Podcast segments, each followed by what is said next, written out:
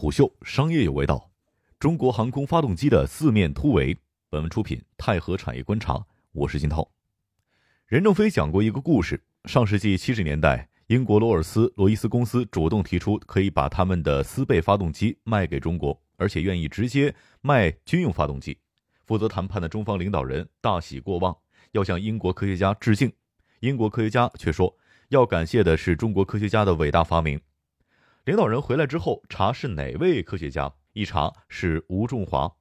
他在哪儿呢？在湖北。那赶紧调回北京去做热物理研究所的所长吧。这是被戏剧化的爽文故事，后来被人证实与现实有那么一些出入。但可以肯定的是，斯贝发动机的三元流技术的确是建立在叶伦机械三元流动理论的基础之上。一九五零年，吴仲华在纽约美国机械工程师学会年会上宣读论文，正式提出了这一理论。后来被学界定为吴氏通用理论，理论当中的基本方程则被称为吴氏方程。吴仲华的讲学录像曾经一度被 NASA 作为培训教材。任正非非常感慨的是，如果我们当初沿着吴仲华的基础理论持续进行工程技术突破，今天我国航空发动机的局面或许会更加乐观。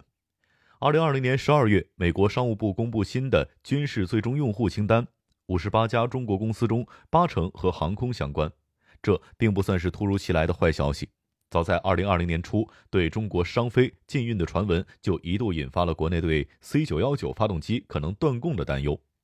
二零二零年的一头一尾，美国狙击的重点都是中国的航空工业，尤其是发动机。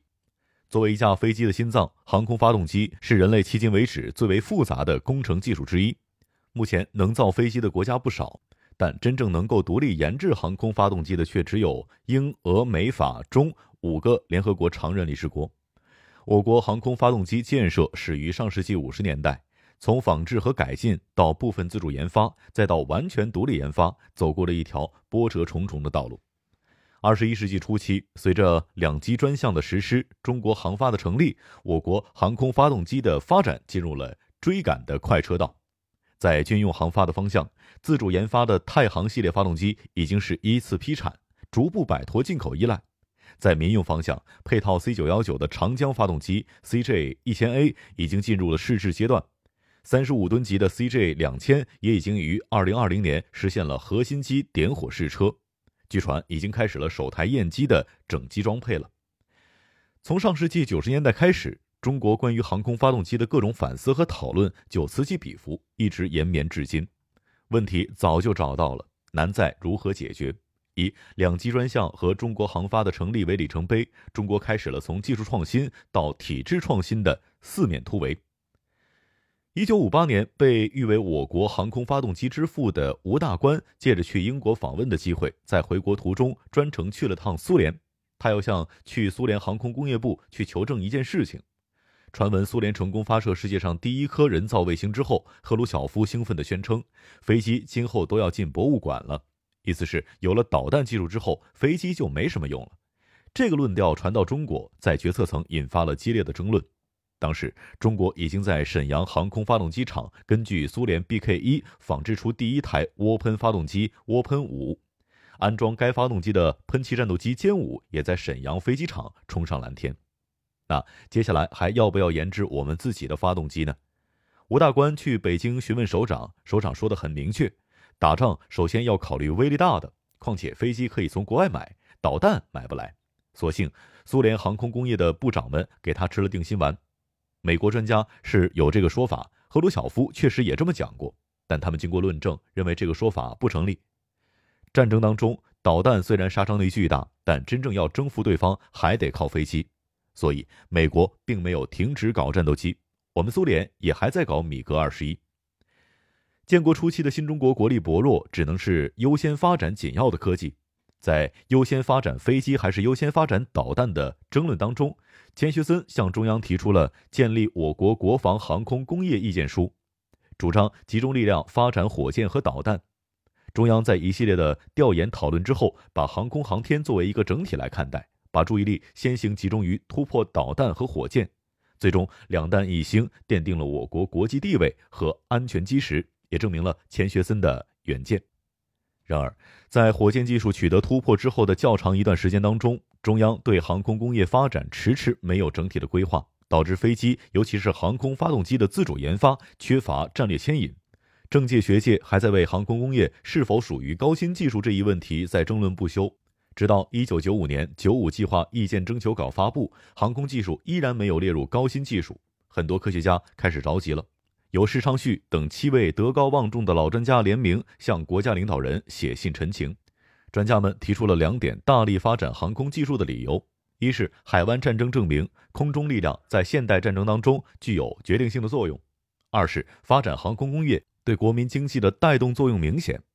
专家认为，我国航空技术与先进国家差距日益扩大，如果不大力发展的话，不仅有军事上的危机，未来国内民航客机巨大的市场。也将全部被外国人占领。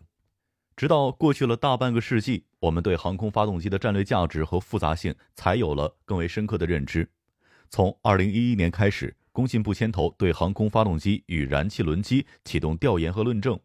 2012年，两机专项批准立项。2016年3月，国务院印发的“十三五”国家科技创新规划当中，航空发动机以及燃气轮机位列第一。两级专项的实施，意味着航空发动机作为国家战略重大项目，当下和未来一段时期之内都将获得政策、资金和资源方面的强大支持，从根本上解决投入不足的问题。截至二零二零年年底，两级专项的投入已经达到了三千亿元。在政策和资金的有力支持之下，我国航空发动机和燃气轮机技术正在加速追赶世界先进水平，实现历史性的跨越。一九八二年。由于国家空军装备体制的变化，歼九和歼六飞机计划相继下马。作为其配套动力的涡扇六发动机，也因为突然失去了适用对象而面临下马。而此时，涡扇六已经历经了十八年的艰难研制，刚刚通过二十四小时的飞行前试车。从一九六四年开始方案研究，到一九八四年停止研制，涡扇六共历时二十年，几乎凝聚了一代人的青春。项目的频繁下马，既打击科研人员的积极性，也耽误发展的时机。很长一段时间，我国航空发动机的发展路径是使用维护、测绘仿制、改进型号、型号研制、预先研究这样的路径，跟美国的路径基本上是反过来的。美国当时已经建立起了成熟的预研机制，走的是技术预研、核心机试验验证的稳进路线。二零零一年，吴大观在对航空工业两个重大历史问题的思考这样一文中指出，航空工业制定的科研先行、动力先行的方针，并没有得到共识和贯彻，事实上沦为了一般口号。预研无法贯彻的根本原因之一在于，发动机的研制在当时属于飞机，即一厂一所一型号。一个厂要研制一款飞机，才会有一个研究所去研发一款配套的发动机，发动机跟着飞机走。飞机项目下马，发动机研制也随之停摆。另一方面，由于航发研制长期缺少技术储备和预先研究，航空发动机的研制周期远大于飞机的研制周期，飞机往往等不起发动机，自主研制不如买别人现成的。任正非讲的故事背景是上世纪七十年代。事实上，从英国引进斯贝发动机只是一个意外插曲。早期，我国大多数的航空发动机来自于对苏联发动机的测绘和仿制。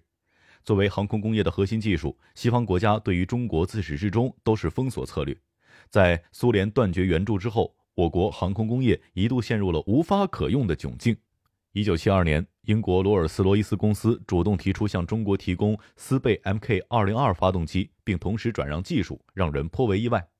一九七五年十二月，中英双方签订了约七千七百万英镑的购买合同，原计划分两步走。先用三年时间学会利用进口零件组装出合格的丝被，再用五年时间实现国产化。一九八零年，根据英国毛料研制组装的丝被发动机在英国完成模拟试车，但在八十年代的国民经济调整当中，面临着与涡扇六一样的现实，国产化进程因此终止了十几年。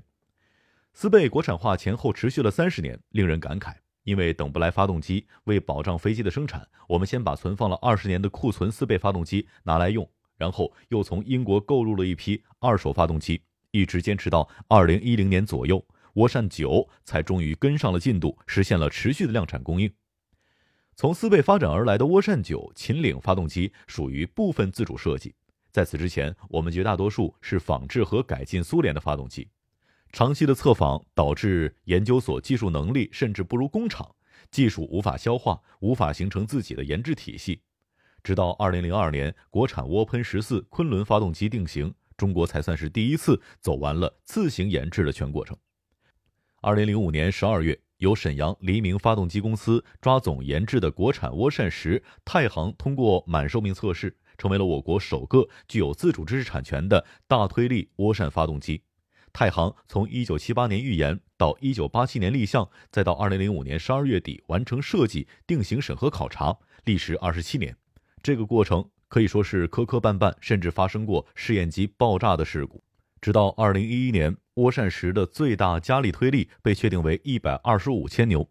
意味着这台被人们寄予厚望的国产心脏总算进入了量产状态了。太行总算走过了被网友诟病不太行的阶段，